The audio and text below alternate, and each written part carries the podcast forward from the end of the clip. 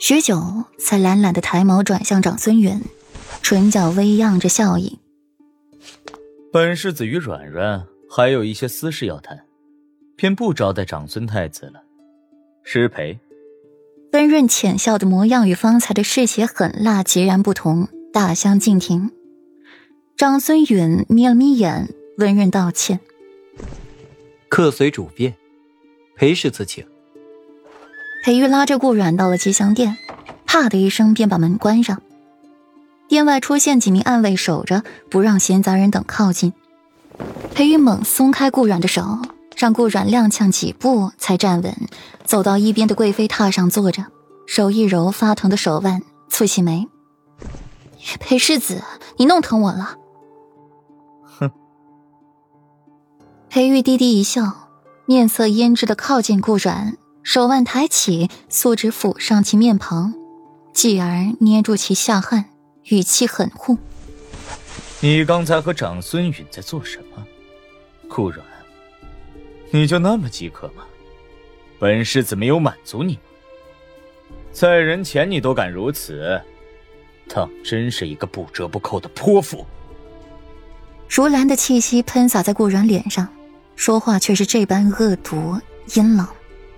顾然起眉，凤眸潋滟多姿，唇角噙着一抹媚笑，揉着声音反问：“做什么？方才裴世子难道没有看清楚吗？用不用顾然厚着脸皮去请长孙允回来，再表演一番，给裴世子看个清楚痛快？”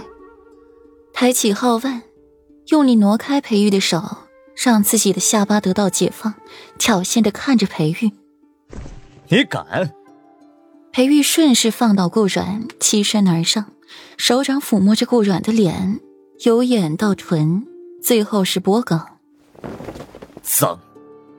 裴玉彻底冷了一双阴眸，绯色的薄唇里说着世间最无情冷血的话语。他嫌他脏，不愿碰他，收回手，起身不带留恋的转身，打开门的刹那，看到暗卫震惊的眼神，淡淡一瞥。让暗卫额间冷汗直流，站的规矩，呼吸也不敢乱一分，带着浑身的力气离开吉祥殿，留暗卫在原地揣测：世子爷今天怎么这么快呀？世子爷的心情很不好。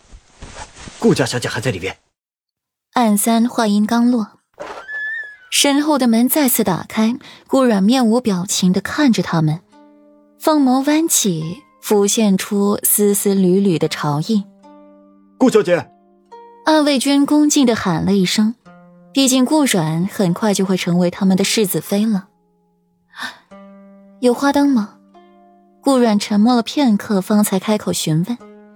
暗卫一脑子突然转不过来，花灯？有有。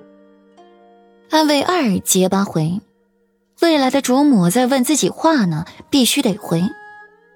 不一会儿，又一只精致漂亮的花灯出现在顾染面前，是一盏清新淡雅的莲花灯。顾染勾起唇，满意一笑，拿着莲花灯随意的拨弄两下，给它换了一个形状，较之方才多了一丝温婉在里面，看起来没那么瞩目。捧着灯一路到太液池，才出现就吸引了大片人的注视，就连女子也不例外。四妹妹，你这莲花灯倒是不错。顾莲眼睛出现一抹惊异，这灯制作倒是精巧，与众不同。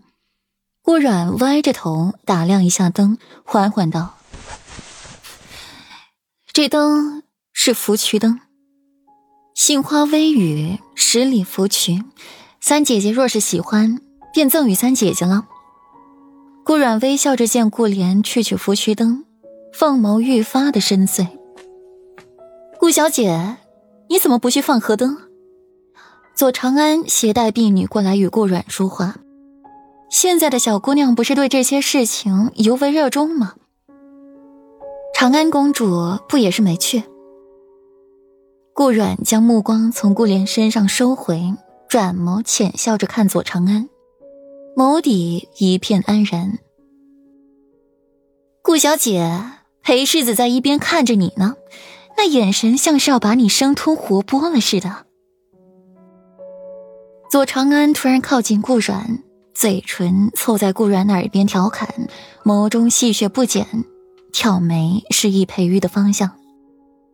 顾阮眼皮微动，两张唇瓣死死的抿着，漠视前方。顾小姐，我还是第一次见裴世子如此作态，看来裴世子不止对顾小姐的美貌起心思。左长安与顾阮并肩。字字句句在把话题引到裴玉身上，那又如何？始终是以色看人，裴世子也不见得好得到哪里去。顾阮看着长孙远走进顾莲，脸上才出现一抹笑意。